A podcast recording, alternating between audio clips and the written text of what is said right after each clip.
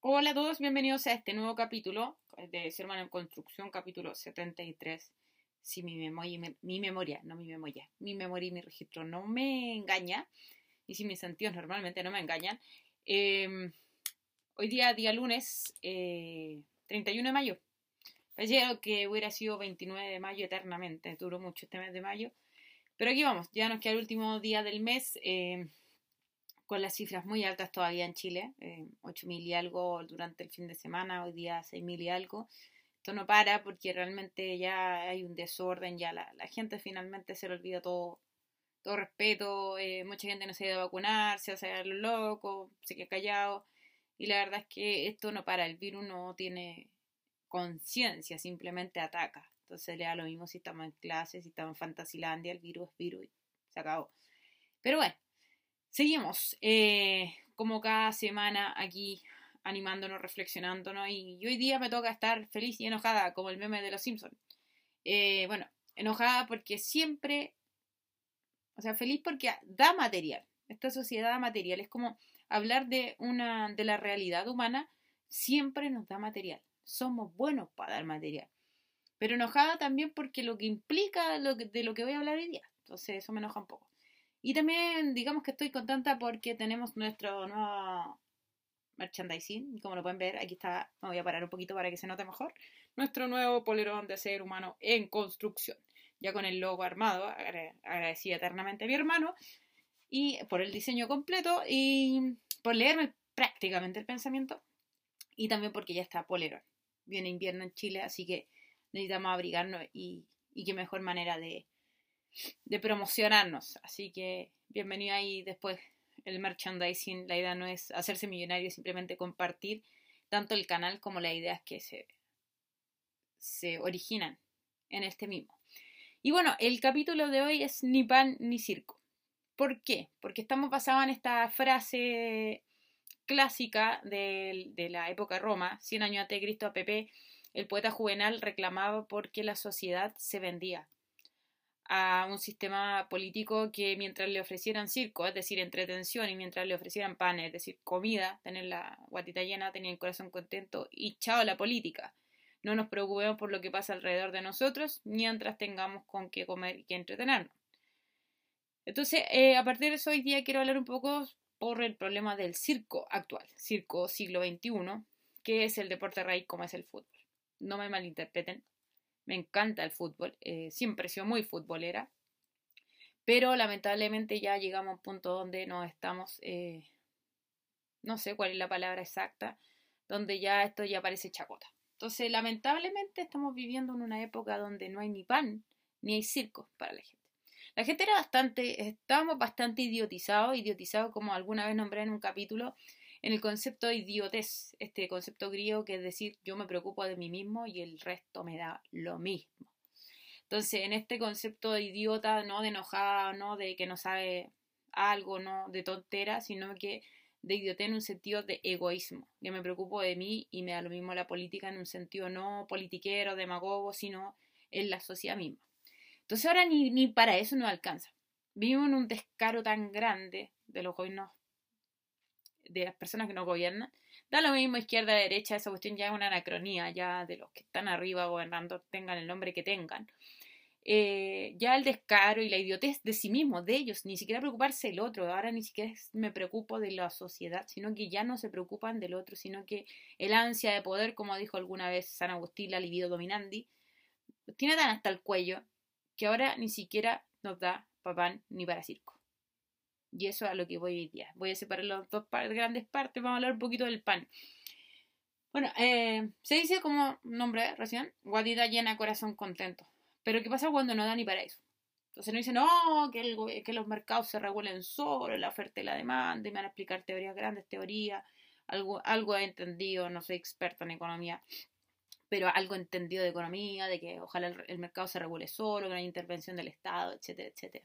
Pero ¿cómo podemos decir que el mercado se regula solo cuando un arriendo, ni siquiera un dividendo, un arriendo de una caja de fósforo es el sueldo mínimo? O sea, ganar el sueldo mínimo significa tener techo, ni siquiera comida. Techo, no pan, techo simplemente. y techo, solamente porque, lo vuelvo a repetir una otra vez, porque no te alcanza ni para el agua, ni para luz, ni para gas, ni para comida, ni para tener familia, olvídalo. Con sueldo mínimo tú pagas el techo y sería, ni siquiera un gran techo. Estamos hablando de una caja de fósforo. Y me dicen que eh, no, que la economía se regula solo, que Chile la economía es buena, etcétera, etcétera. ¿Para quién? Es decir, no estamos dando bastos con el pan. Ni siquiera la población está siendo alimentada para que se olvide de lo que está pasando en la política. ¿Cómo nos vamos a olvidar si tenemos la guata vacía?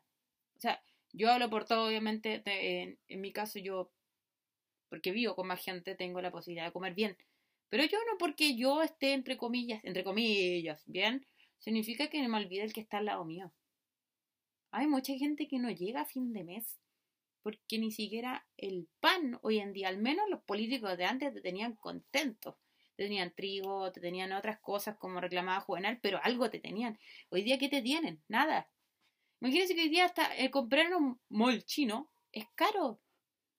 Estaba viendo en una tienda china como conocía, que empieza con Ali y termina con Express. Antiguamente el envío era gratis, por lo tanto era económico. Y las ropa, las mochilas, las cosas que uno compran son económicas. Ahora están al precio de una tienda cualquiera en Chile. Entonces, ¿qué nos pasa? ¿Qué le pasa a la economía si ya no da más abasto? ¿De qué vamos a vivir? Dice, no, es que no trabajan por eso. Si trabajamos, nos desgastamos, estamos todos atacados de tanto trabajar, no vemos a nuestra familia por estar encerrados trabajando, estar en, el, en la donde nos compete, y nos dicen, no, es que son flojos no da para nada, o sea, no para ni para la tienda china que antes era, me acuerdo que en Punta Arenas había muchos malls chinos y era genial, uno compraba el triple lo que compraba en las tiendas comunes y corrientes. Hoy en día, además de ser todo chino pero de diferente calidad, primera, segunda, tercera, dependiendo de la empresa que compre, todo es caro, entonces eh, es terrible, o sea, y si uno lo piensa, hablando de pan, ¿cuán caro está el pan? Está carísimo el pan.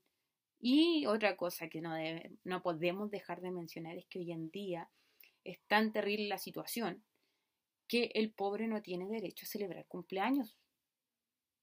Yo sé que la economía va cambiando, que el dinero se va devaluando, que obviamente no va a costar lo mismo que costaba hace 10, 20 años, cualquier cosa, pero por ejemplo en el caso de la torta. Una torta antes en el supermercado costaba, ¿qué? 1.500, 2.500. Hoy en día casi 10 lucas una torta de piña y crema de piña y crema, cuando ese era lo más económico que había en la vida. Y un pobre, ¿de dónde te va a sacar 10 lucas para celebrar y comprar una torta además de todos los picoteos propios de un cumpleaños, o una oncecita y el jamón y el queso y todas esas cosas que se hacían en los cumpleaños?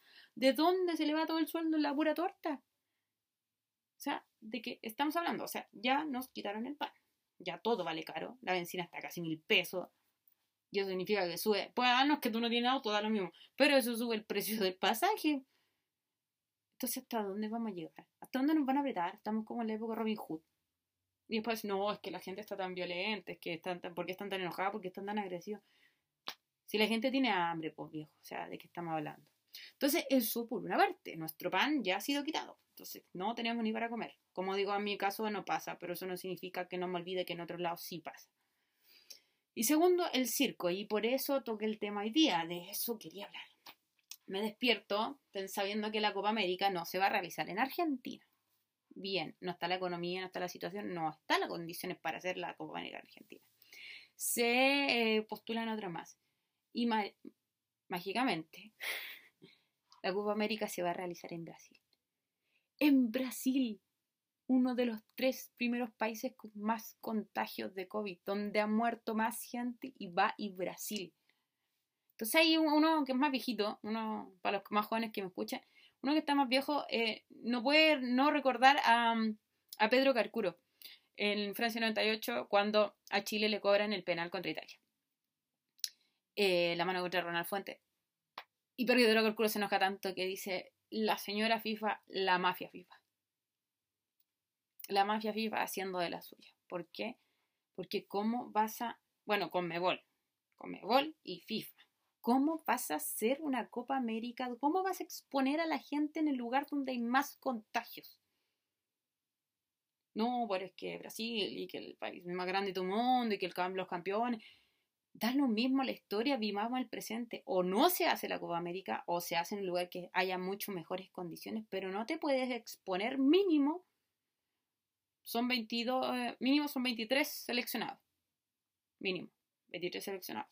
Más el cuerpo técnico. digamos, por decir una cifra, no sé exactamente, pero digamos una cifra 50 personas. 50 personas ya por cada país representado en la Copa. Más los hinchas que van a llegar, porque obviamente van a llegar hinchas. A lo mejor no va a haber estadio, pero sí van a haber hinchas afuera.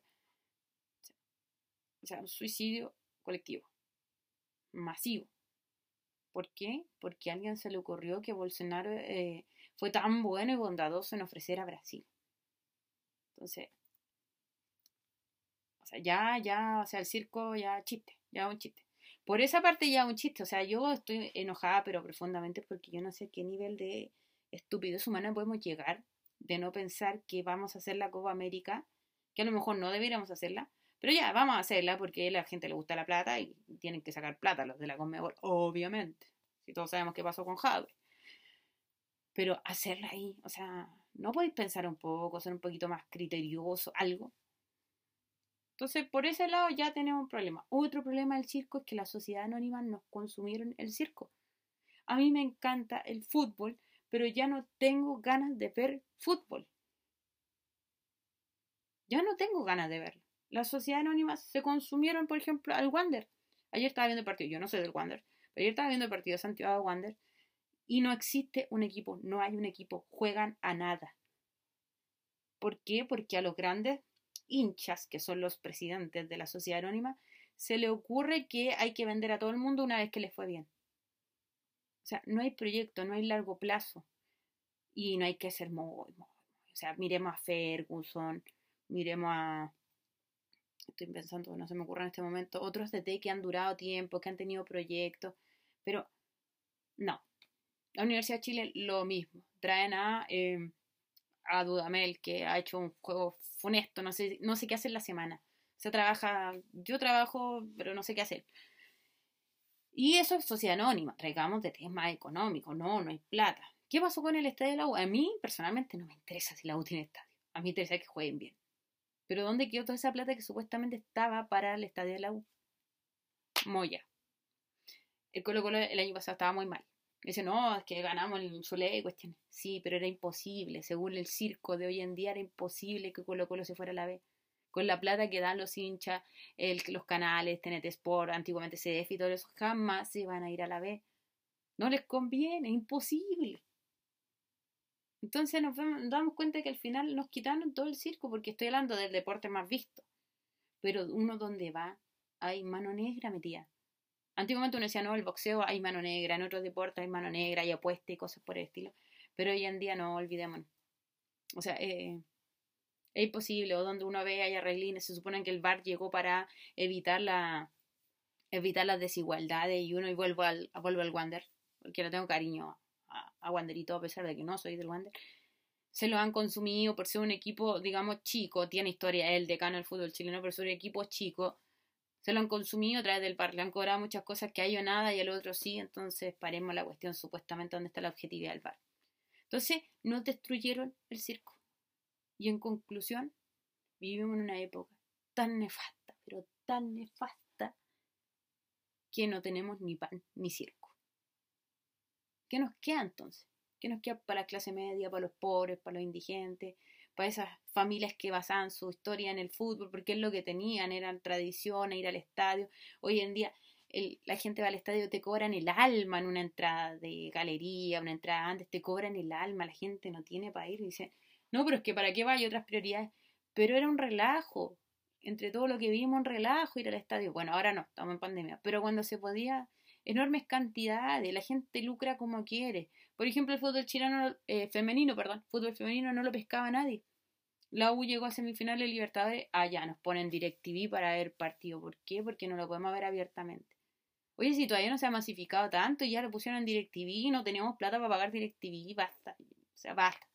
Entonces el capítulo de hoy día era simplemente para hacer ese desahogo. Iba a hablar otra cosa, pero gracias Comebol, gracias FIFA por darme material y por ver que somos unos desalmados totales. Cada día como seres humanos nos desalmamos más nos estamos robotizando, estamos puro produciendo, estamos siendo poco empáticos, la gente no se cuida de nada, no cuida a nadie, no cuida nada, y al final los de arriba nos están dejando sin pan y sin circo. Hoy en día no es entretenido ni ver un partido de fútbol porque ya sabemos en qué va a terminar. Hoy en día ni siquiera ir a los chinos económicos, entonces no tenemos cómo gastar, cómo invertir como corresponde. Y como vuelvo a decir, que no me pasa a mí no significa que no le pase a otro. Por eso me duele que haya gente que se saque la mugre trabajando y no tenga plata para nada. O sea, trabaja para, vive para trabajar. Y el descansar ni siquiera para eso, porque el fin de semana, bien gracias, tenemos que seguir trabajando. Por eso, no quiero desanimarnos, sino simplemente reflexionar, darnos cuenta que tenemos que hacer algo como humanos, tenemos que tener nuestro tiempo libre, nuestro relajo, disfrutar de lo que tengamos, de lo poco que tengamos, de nuestra familia, de nuestros seres queridos, nuestro amigo, pasémoslo bien a concho, no nos sintamos culpables de disfrutar cuando estemos con los nuestros, porque es lo único que nos va quedando como seres humanos, además de la reflexión. Entonces, nos vemos el próximo capítulo. Eh, bienvenido a todos. Recuerden suscribirse, campanita, eh, y para que les lleguen los mensajes y podamos seguir creciendo como comunidad, porque recuerden que aquí encontramos diálogos, opiniones, ideas, todo a través de la reflexión, porque simplemente somos seres humanos en construcción. Nos vemos el próximo capítulo.